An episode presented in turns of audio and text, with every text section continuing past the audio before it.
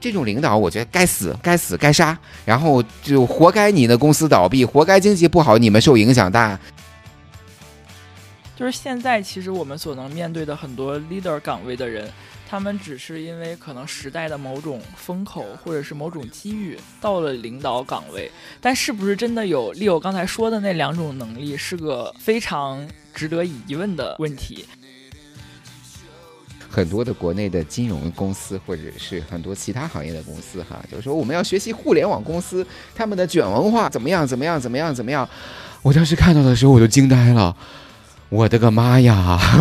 你图啥？图你们公司活得太久吗？欢迎来到 Excuse Me，我是主播十八。Hello，大家好啊，我是主播 Leo。努力工作去获得更好的报酬是一件非常值得骄傲的事情，它甚至应该是被整个社会所鼓励的，因为正是这批人会给我，我觉得就是给社会带来很积极的，而且是那种前进的能量。但是现在就是社会也有另外一种很强烈的声音，可能尤其是存在于年轻人的呃这种职场中吧，大家就会很反感一个字儿，就是卷。六，你觉得卷跟努力之间的这种关系，或者说你会不会因为为了赚钱去卷工作之类的？我觉得平心而论，然后我深刻的觉得卷和努力是两码事儿。然后只有你不努力，你才在卷。然后真正你真正做到努力的时候，你并不会卷，因为你有大量的工作需要去完成。然后呢，你需要去大呃去做大量的事情，然后卷呢，我是觉得就是在无缘无故还并且没有任何的产出的去浪费自己的时间。OK，那其实我们在开始的时候也想嗯、讨论一下卷跟努力的这个概念，因为在我看来，卷特指的是那种无意义的消耗，这种消耗可能嗯比较直观的，在我的世界里。包括那些又臭又长，然后又嗯没有什么主题逻辑的会，然后也包括一些无效的表述，比如说大家可能现在在互联网上会看到很多那种黑话，就是其实没有任何意义，但是听起来很高大上。然后另外就是形式上的一些自我消耗，比如说呃有些公司可能特别要求去。呃，严格的打卡，甚至严格的日报等等，就我会把这些。产生不了直接价值的呃内容归结到就是大家放到卷的这个范畴里，我觉得卷恰恰是一个公司或者说是一个团队，然后再加上一个个人不自信的表现。因为一个比如说我我很同意刚才 Leo 说的那点，就是他在一个非常努力的情况下，而且有一个非常好的愿景的情况下，他是有很多能够产生直接价值的事情去做的。而面向直接价值的这种呃争取，我觉得都是努力的范畴。呃，对，我觉得卷呢这个事情产生在当前的这种社会环境里面，还有一个很重要的原因是什么呢？是一个领导的无能。然后呢，如果是一个有能力的领导，然后呃，其实我们所说的领导力啊，然后这种领导力呢，一个是从这种我真的能领导的，就是我真正能看清楚我想做的事情是怎么去做，然后而不是说我。真正觉得，呃，我我看到了一个事情，但是我想去达成这个事情，但是我不知道路径是什么。这这个不是领导力，然后领导力是我知道这个事情，我想去达成，并且我知道怎么去做，我知道我自己的员工，我自己的手手下，然后如何去做，然后呢，我把我的工作安排给他，然后这样就 OK。这个其实是一个很好的领导力。然后第二个领导力，这个是工作层面上的领导力，就是实质上面层面的领导力。还有一个领导力呢，是你精神上面的领导力。就是你会不会让你的底下的员工来特别的钦佩你和特别服从你，然后呢，就是说你让他做的事情，他心甘情愿的去做。这种呢，我觉得不是说是呃你从级别上能开始的，而是需要从一个呃你的这种个人的魅力啊，或者是个人的能力上面呃去体现的。这两种领导力在当前的社会里面，如果你想作为一个 leader 的话，这个两种能量领领导能力。是必必须要的，然后呢，我觉得就比如说是你说写日报啊，或者写周报啊这种东西，你为什么写日报、写周报啊？是因为你不知道你底下的人在干什么，你不知道底下的人在干什么，你何何苦成为一个领导呢？其实可能有这种现象，我我相信很多可能听众朋友们也会深有同感吧。因为我觉得可能是因为就是现在其实我们所能面对的很多 leader 岗位的人，他们只是因为可能时代的某种风口或者是某种机遇到了领导岗位，但是不是真的有 Leo 刚才说的那两种能力，是个非常值得疑问的问题。就并不是每个在领导岗位的人都能做到有领导力这件事儿。所以才导致了，就是大家其实没有产生价值，但是去消耗很多能量的事情。对，然后就比如说是这个，我觉得卷并不能产生价值，真的产生不了价值。卷只是让你更 destroy，就是更毁坏你的这个团队里面的一个向心力的这样的一个功能，没有任何的功能。其实本质上是一种巨大的消耗，巨大的消耗。然后呢，我觉得卷其实还有一个这个原因呢，是这个领导或者是老板自己去产呃去创造了这种竞争型的环境。为什么要创造？竞争型的这种环境，是因为你的人数太多了，然后你相同职责的人太多了，然后那你就需要去让一个人跑出来，对吧？然后呢，你如果在这种跑的这种过程中，那你要去淘汰其他的人，所以就 create 了，就创造了这种卷的所谓的卷的这种环境。然后这种不仅是浪费你的金钱、你的人力资源，还浪费了你底下手下的这种时间与能力呀。其实还有感情上的浪费。对，感情上的浪费。然后其实我就觉得，我当时非常不理解的就是卷。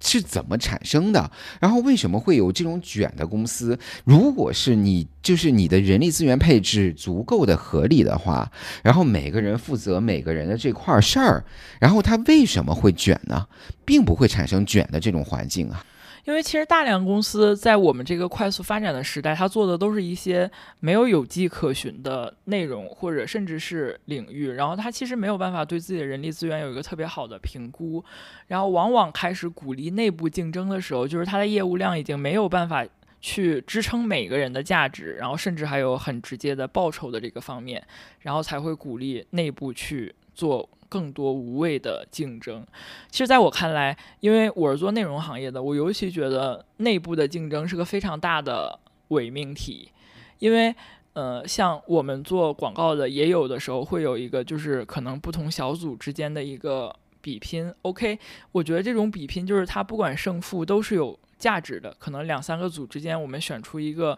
最优秀的，但这种前提是建立在就是大家可以通过这种良性的互动去。呃，甚至说是取长补短，然后在这个过程中去学习。但你如果只是为了竞争，也就是我只是为了拿拿到这个最后的结果的话，那我觉得这个过程就不是特别的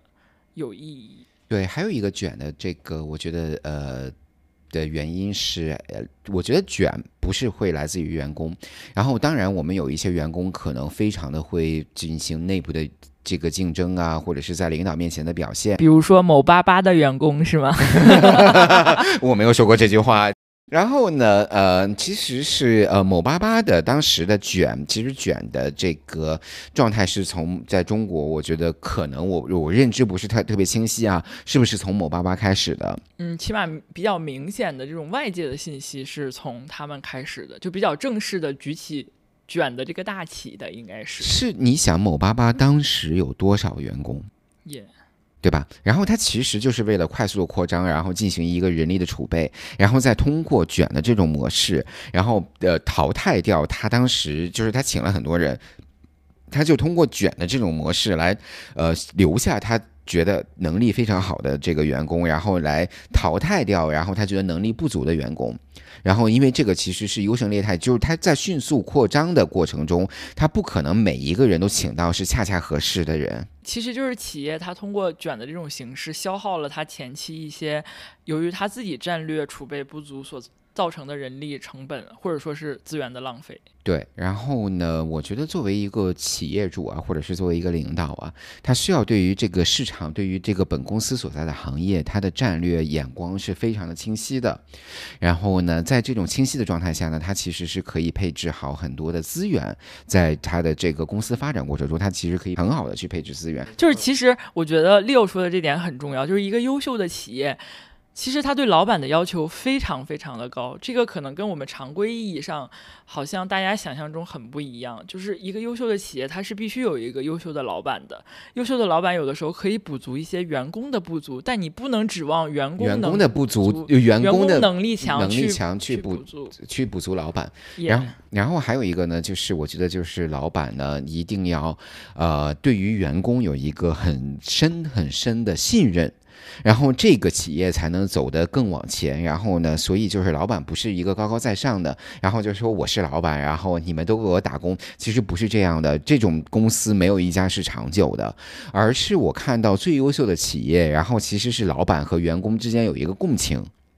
然后这种就是大家搭着伙儿一直一一起往前走，然后这种企业才会走得非常的长远。所以卷和努力是两码事儿。如果这个公司太卷的话，各位年轻人离开它，不要浪费你自己的时间，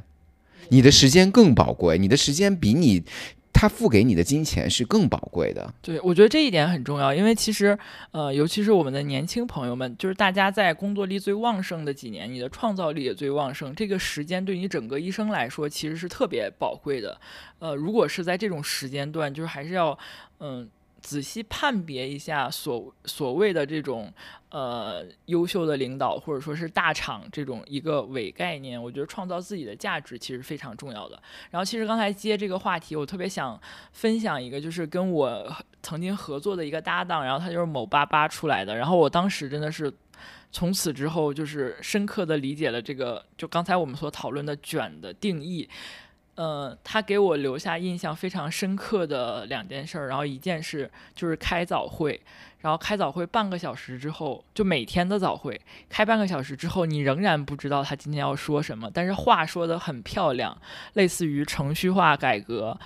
呃，全员性进步，然后我们要在行业中达到更头部的一个地位，要建立有领导性的优势，就是半个小时一直是这种表述。大家完全不知道他的重点，就是这就是所谓的一本正经的胡说八道，是吗？然后就是在就是后来后来，我是觉得就是完全没有必要的，呃，就是废话。然后，但是他会他能一直说说两个小时，然后大家这两个小时就完全被浪费掉，然后你剩下的工作可能就要加班两个小时再补回来。所以我觉得这个是让我觉得非常反感的一个地方。然后第二个就是他会很热衷于一些办公室关系，就是呃，可能把一个。团队去分成几个小团体，然后有这样一个可能，嗯，给你一些升职的暗示，然后让你去，呃，在其他人这的这个团体中被排斥，或者有意的去鼓励之间大家的一个对立，就是这种这种就是，首先。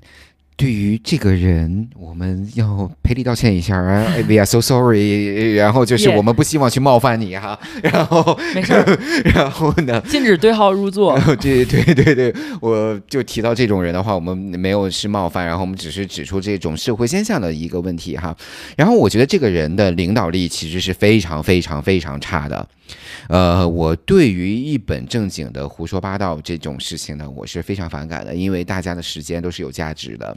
然后呢，一个成熟的公司或者一个好的公司呢，那我们是需要去呃去去去去把这个各个人的能力组合起来，去创造一个最优化的一个结果，最大的一个结果，并且这种结果可以通过金钱，通过发奖金，或通过发这种薪酬的激励机制来体现给员工，让员工更有成就感的。然后呢，这种领导呢，只是在表面上面，然后就说了一些套话，但是他真正怎么做，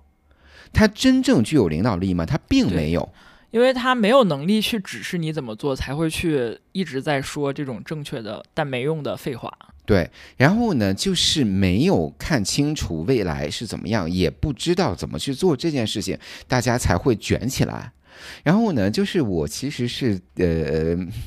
在我的工作的过程中呢，我曾经工作过一为一个很好的一个公司，然后去供职过。然后这个公司呢，我在里面做了六年，然后其实是我可能职业生涯中最爽的这个六年。然后这个六年，我觉得这个公司里边有一个很大的特点，就是他的领导，然后非常非常具有人格魅力，并且他知道怎么让你不卷。然后就比如说，我们每一个会。不会超过三十分钟，超过三十分钟就是你里边所有的人，你或者是这个组织这个会的人，或者你参与会的这个人没有准备好。OK，我觉得这个是衡量一个公司甚至一个领导就是到底合不合格一个很重要的内容，所以各位也可以对号入座一下，就是会议不超过三十分钟是一个很重要的标志。其实，对，就是你每一个会不要超过三十分钟，然后你超过三十分钟了，你除非有很重要的事情去讨论。然后，或者是呃，你需要去征求各个人的意见，那超过讨论会需要的时间是比较长的。对，讨论的时间可能会更长，因为大家就是在讨论一个文件啊，或者是讨论一个预测啊，对市场的预测各抒己见。然后，因为你这里面可能有呃五个人，然后每个人有十分钟的发言的时间，那你就是呃五十分钟，right？但是呢，如果是你这个会是带有目的的。不是讨论的，不是去产生一个公，呃，就是叫一个 open result，而是就是你知道我所需，就是这个会的目标是什么的时候，那你就不要超过三十分钟，超过三十分钟就是你没准备好，或者你跑题儿了。对，要么是不聚焦，要么是就是其实前期准备不那么充分，大家废话太多。对，大家废话太多，而后而呃，基本上所有的问题都可以在三十分钟内说清楚的。对，然后呢，如果是三十分钟没有说清楚的这个问题呢，就是，呃，大家那我觉得，或者是这个这位员工，或者是这位呃主主会人，然后他的表达能力有问题，然后呢，你就是我们要花去更多的精力，如果他其他的能力是很好的话，那我们就要花更多的精力去培训他的表达能力。OK。对吧？然后或者是那他就是为了开这个会而开会，然后那我们就要千方百计的去阻止这件事情的产生。然后呃，没有一个会是因为要开会而开会，而是。要把大家组织起来去讨论这件事情的时候，或者是去呃为这个事情，然后我们达成一个呃所谓的共识的时候，那我们才去开这个会。推动的下一步的这样的一个指示，这才是会议的目的。对，如果一场会是为了开而开，它就是为了开而开，最后不会有任何的结果，就是造成的就是一种卷的现象。那刚才 Leo 你说了一个你观感很好的领导或者说团队，那有没有让你觉得就是特别卷，然后观感特别不好的领导或者团？对呢，呃，我可以再给大家举一个例子，请大家不要对号入座，然后嗯，excuse me，不算冒犯。对，然后我有一个领导，然后呢，是我十几年前、十几年前的一个领导了。然后呢？很好，那他大概率也不会听我们的这个节目，对吧？然后，然后呢？这个领导其实是到最后我们关系非常好，变得非常的好。但是在之前的时候会出现了各种各样的矛盾。然后呢，就是有一个事情呢，当时是我当时所在的公司呢，有一个不可以、不可能完成的一个任务。不可能完成的任务是是说呢，如果是我把这个事情做了，或者是这么写了，这么这么写上去了，那它其实有可能是违背一些这个监管的规定的。然后呢，那我们就要去找各种各样的方式，然后看一下能不能绕过这个监管的规定。但是后来发现绕不过去，然后绕不过去呢，这个领导呢就打电话过来，就对我了进行了一顿这个臭骂。呃，并不是谩骂哈，臭骂。但是他在骂的时候呢，我就知道了他想这个这个打电话了，这个话题是什么。然后呢，我就把电话呢，然后呢就放到了我的这个手边，然后就没有听了，没有听呢。就是我旁边的同事呢，就说说，哎，走下去抽根烟去。然后我就说，哎，走。然后我就下去抽烟去了。但在抽烟过程中，抽到一半的时候。我操！领导还在电话上，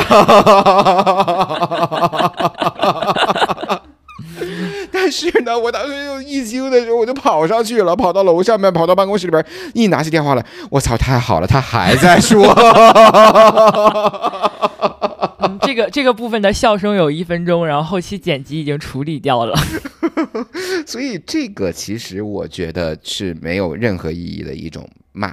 只是为了你来表现出你是领导，或者是你想把这个事情推推下去，但是你自己也没有办法了。嗯嗯，那因为就是因为我比较了解你的员工嘛，就是感觉好像在你的员工里，你是一个特别好的老板。那可能就是有没就是其实是这些，嗯，你会从其他人身上吸取一些失败或者成功的这种经验吗？呃，对啊，然后我就老跟那个。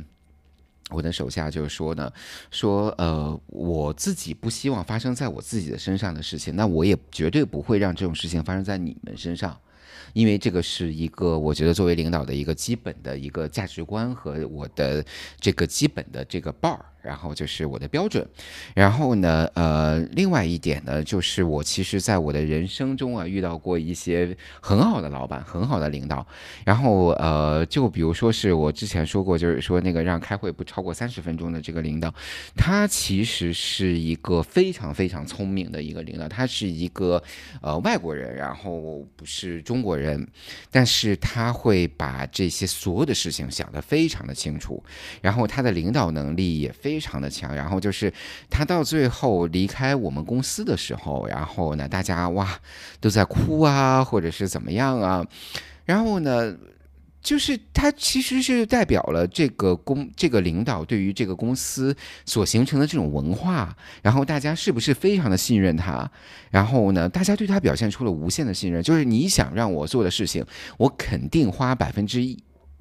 两百百分之一千的努力去帮你把这件事情做成，因为你对我表现出了很大的尊重，很多的信任，那我也不让你的这个尊重和信任失落。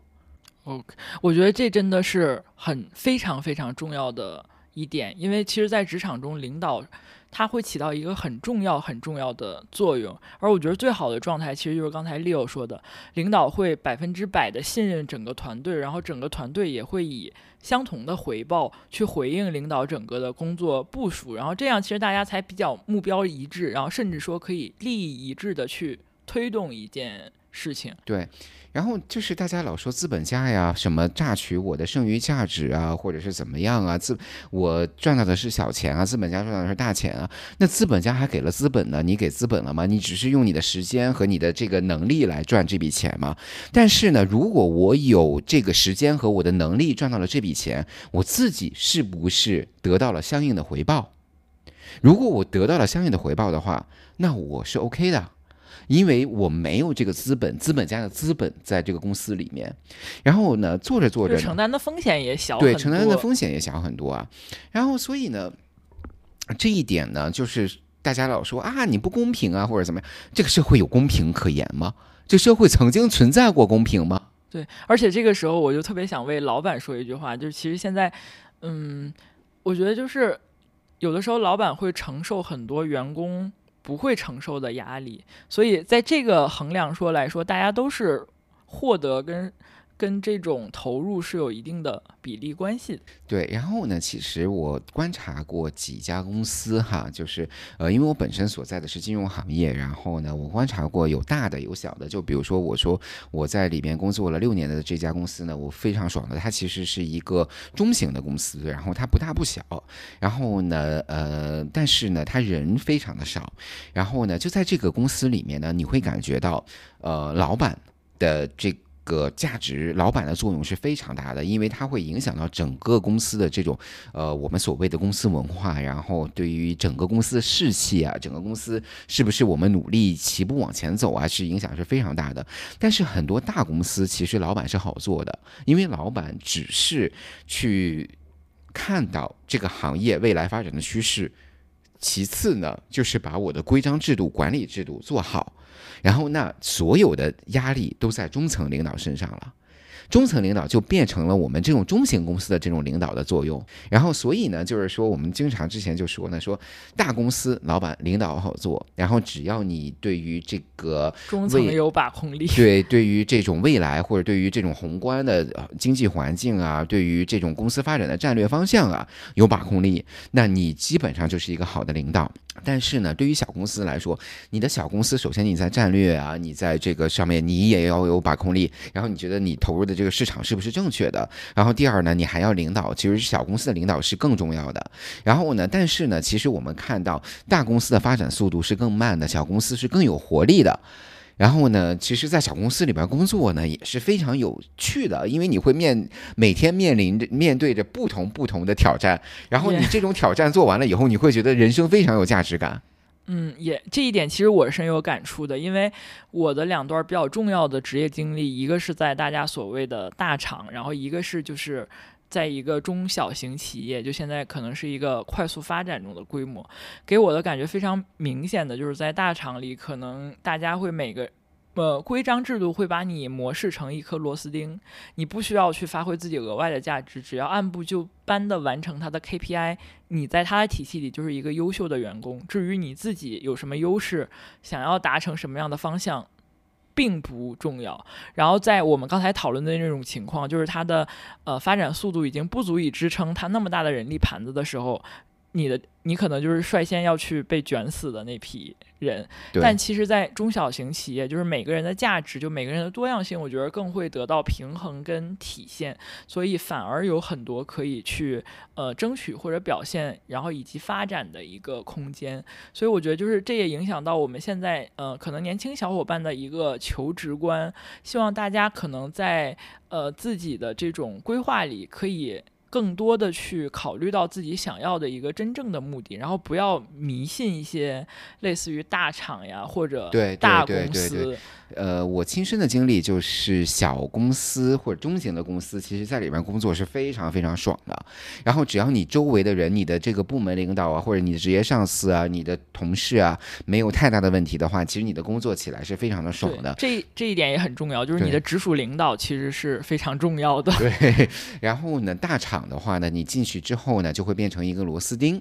然后呢，就是其实大厂里边也有也有它发展比较快的部门，就比如说它现在想战略的投入到一个新的行业里面或者新的业务板块里面，然后你去做这一块的这个事情的话，你会觉得非常非常的好玩。非常非常的有成就感，然后，但是你如果是进去以后，在它的这个已有的这种模块下面进行去做一个螺丝钉的话，那你就我觉得就没有那么好玩了。然后就是你的工作也会变成了一个，呃，就是年复一年、日复一日的这样的一个工作。然后就比如说要写日报了，要开晨会了，这种要听两个小时的废话，还要鼓掌。对，可能有些公司就是因为我有听到一些分享，就是早晨会有一些公司喊那种。你好，很好，特别好。然后呢，那个我之前也听说过一个朋友，这这不是发生在我身上，是发生在一个朋友身上。然后就是老板每天往这个群里面、员工群里边发心灵鸡汤，每天早上起来就是先发心灵鸡汤，然后呢，员工还要在下边回论，还要再评，就是回复还要评论。然后呢，员工到最后都觉得我操，我评不下去了，怎么办啊？人生好难呐。然后我说，活该你赚这份钱，你还在这儿工作，活该你评不下去。对，所以其实就是我是。是觉得一个公司，但凡就是它形式化的内容，当然可能每个公司或大或小，或多或少都必不可免会有一些形式化的内容。但这个形式化的内容是不是在一个可控的比例，或者说大家就是可包容，而且非常就是不是特别大，有很大影响的一个比例是 OK 的。但是如果超过这个比例，真的是一种非常严重的。内耗对形式化的工作呢，我觉得其实它有一个作用呢，就是说，呃，可以使这个公司的文化这个很好的延续下去，然后就形成了这个公司的文化。然后呢，就是我现在的公司呢，就是呃呃。就是它非常讲究一个就是透明度，就 transparency。然后呢，所以它有很多的这种会，然后就是比如说公司的大老板出来，然后去跟呃所有的员工去沟通啊，或者是去什么呀？其实这个对我来说也是一种形式化的一个工作，但是它必要吗？它其实是必要的，因为你大老板其实是要听到员工的声音，和员工是你需要听到大老板的声音的，然后就是这种全球大老板的声音的。然后呢，在这种环境下面呢，然后。然后，那你的会就会变得越来越多。你如果是把它做过了的话，做过了的话，你的会会变得越来越多，因为大家有有样学样，然后就开始沟通了。会特别多，会让你成为你离职的理由嘛？因为肯定会成为我离职的理由。我不能接受我的有限的精力全都放在这种呃没有必要的会上。我觉得会特别多，不是我离职的理由，而是没有必要的会特别多，是我离职的一个很大的一个理由。然后就是有大家没有有有的没的，然后开个会，然后这种。特别是下午五点钟开会这种事情，然后那我觉得就完全没必要。然后就是下午五点钟开会，也是某些需要避雷的公司一个特别明显的特征。我觉得，你有什么会早上不能说？耶。然后你非要下午五点钟说？就是现在很多公司是六点开会，下午六点开。对你有什么会？呃，四点钟不能开，非要六点钟开。然后呢，你说领导没时间，领导的时间在干嘛？领导的时间去哪儿了？然后有什么样的工作？因为我觉得领导啊，然后就比如说是这种领导啊，他其实实际上他工作没有多少，他更多的是在思考和沟通。耶，是的，对吧？他实际上的实务性的工作其实是不多的。他的实务性的工作可以由下属去完成。对，然后他要做他就是不可替代的那部分的工作。对，然后呢，你如果是这种沟通。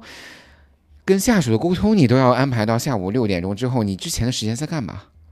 是的，我觉得就是，嗯，其实通过这个问题，我们可以再深一步探讨一下，就是我们每个人工作的意义。因为我一直觉得，就是工作的意义，因为现在躺平的论调也很多嘛。我一直觉得，工作的意义可能退一步来讲，是每个人谋生的手段，可能还是必要的手段。但是进一步讲，它其实是个人人生价值一个很重要的体现。你从工作上所获得的成就感，是从别的部分很难去弥补的。对，所以我觉得就是，呃，现在反正。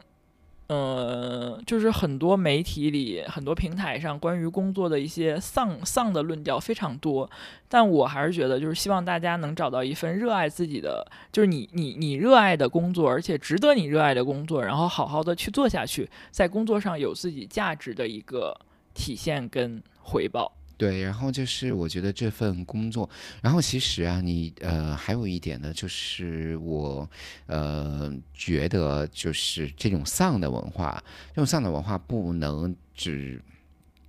怪罪于我们的员工，我们的员工为什么要丧？是因为领导没有做好，领导没有把员工的积极性调立起，调调调起来。对吧？对，调立起来。然后呢？所以呢？你这种，你就是领导是个草包，你还要求你的员员工是个千里马，那你员工吃了你算了，对吧？一马算了。然后你干嘛？然后这种领导，我觉得该死，该死，该杀。然后就活该你的公司倒闭，活该经济不好，你们受影响大，就是因为你们的能力不足。对，我觉得就是可能这一波大家所谓的这种经济下行，也会就是让一些。嗯，其实没有太多自己核心竞争力的公司会出现，尤其是管理上跟领导上的一些问题。但是我还是觉得，就是呃，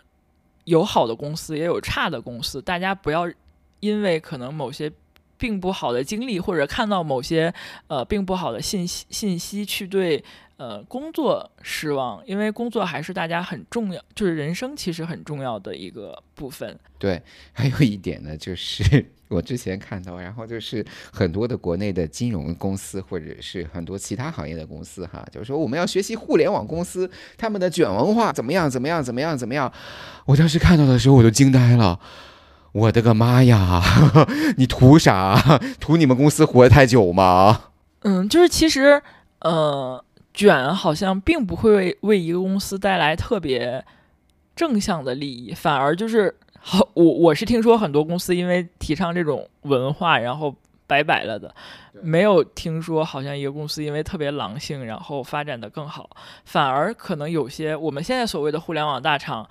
呃。文化很卷，但发展很好，好像也是机遇的原因占了很大的对，是因为他们当前当时的市场环境的原因，然后所以他们发展的特别好。但是银行、制造业，你为什么？因为你已经到这个地步了，你已经到了，你已经没有那些利润跟这种行业的风口去让你对吸引到对这种这些人跟内容了。但是我觉得卷也不能等同于狼性文化，狼性文化是我如何把这个公司做得更好。而不是说我如何把你的同事给 PK 掉，就是卷还是无谓的狼性，然后真正的狼性应该是你还是可以通过自己的努力去创造特别多的价值的。对，对对，然后呢，还有呢，就是年轻人们啊，领导呢，其实你可以分得出来，他是个好领导还是差领导。对你那种侃侃而谈的领导呢，然后就是 千万要小心了。然后就比如说像我这种，然后呢，我但六一向是个评价很好的领导，然后一般 其实不太 OK 的领导，就是一般会说自己是个好领导。对，因为我足够的自信嘛，所以我看我可以调侃我自己。我觉得这个也是很重要的一个。呃，要素就是其实会说一些套话，然后会带领大家卷的领导，往往是能力不太强的领导。我没有见过说一个领导能力特别强，然后他还特别就是那种无谓的卷的，就很少有这种现象。然后呢，我我曾经。我曾经听过一个故事，然后这个，呃，其实就是这个在大家心目中非常非常牛逼的一个这个呃投行的大行哈，就是美国的以 J 打头的，然后呢，我不能说他的名字，然后防止人家来找我。然后呢，就是有一个当时有一个领导呢，然后他其实是一个部门的领导，他是一个非常成功的人，他非常非常成功的人，因为他非常聪明，并且呢，他是高中都没毕业。他高中都没毕业，然后投行不是学历要求很高吗？呃，大这个是对于大家的误解。然后其实你真正在投行走得很前面的，没有学历特别高的人，然后大部分都是特别情商特别特别高的人。或者是在某个方面，就是比如说在数学方面，他的这个感知能力是非常强的人。然后呢，就是那个领导呢，然后就是有一次呢，请他的员工，然后去到这个他家吃饭，然后就跟员工讨论人生观和价值观的问题。就你觉得人生是什么最重要？然后他说，他跟员工表表现出的是，我觉得家庭是最重要的。然后你要。善待你的太太，善待你的父母，善待你的子女，要花大量的时间去陪你的太太，陪你的父母，陪你的子女。这个 party 结束的一个月之后，然后这位领导离婚了，娶了个名模。所以就是，其实，呃，我觉得一个领导就是你，你你知道他是不是 OK，还是有很多，就是很多很基本的。事件是可以判断出来的。对。然后我是觉得，尤其是年轻的小朋友们，不要在就是这种有问题的领导上面花费太多、浪费太多自己的呃精力，然后也不要因为他们 PUA 你，所以你觉得有自己能力有什么问题，或者产生什么情绪化的这种不好的一个效应。对，我觉得真正的领导呢，他不会说去 PUA 你。对。其实大家是可以互相成就的，没有利益上根本的冲突。对，然后呢，他更多他不会去把你的整个精神层面的东西破坏掉，然后再。通过他的方式再给你重建，那就是 PUA 嘛。然后他更多的是去看你的，去 take care of you，呃，就是这种情绪上面的这些呃观感啊，或者是你情绪的上面的价值啊，他去 take care 你。然后呢，但是你也要做到令他满意的工作。那其实这个就是双方的成就了，互相的成就。如果是你的领导，然后你就是我，我曾经有一个下属，然后就真的，然后就是每天上面话说的特别好听，然后但是。所有的事情都做的不是特别好，然后就在文件里面啊，或者在呃什么上面啊出现一些错别字，然后呢事情呢也做的不是特别的好，然后并且就是呃公司内部也 create 了一些很大的一些麻烦，然后这种员工呢，那我就觉得你赶紧走，然后我不会留你，然后呢呃他会觉得我是一个很不好的领导吗？他可能会觉得我是一个很不好的领导，但是首先是他自己做了这些事情。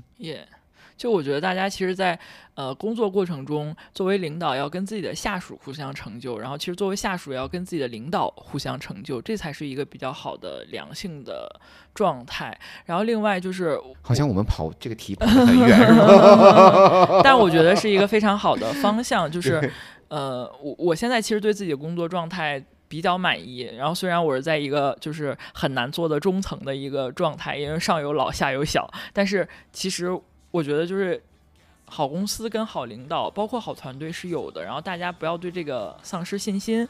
然后希望每个人都能找到自己能发挥价值，也非常热爱的工作。那我们这期内容就差不多啦。对我希望大家呢，就是说在好的工作上面工作的非常心里非常舒服，然后你的钱包也非常的舒服，然后呢，用这个金钱你拿到的金钱呢，去满足你的这个不管是精神层面还是物质层面的上面的这些愿望，都是好事。祝大家都能找到自己喜欢的工作。然后大家如果有一些关于工作上，呃，想要去。排解，或者说想要吐槽，然后甚至比较疑惑的地方，也可以给我们留言。对，因为 Leo 在这方面特别的有经历，然后他有有时间的话也会回复给大家哦。对，拜拜，拜拜。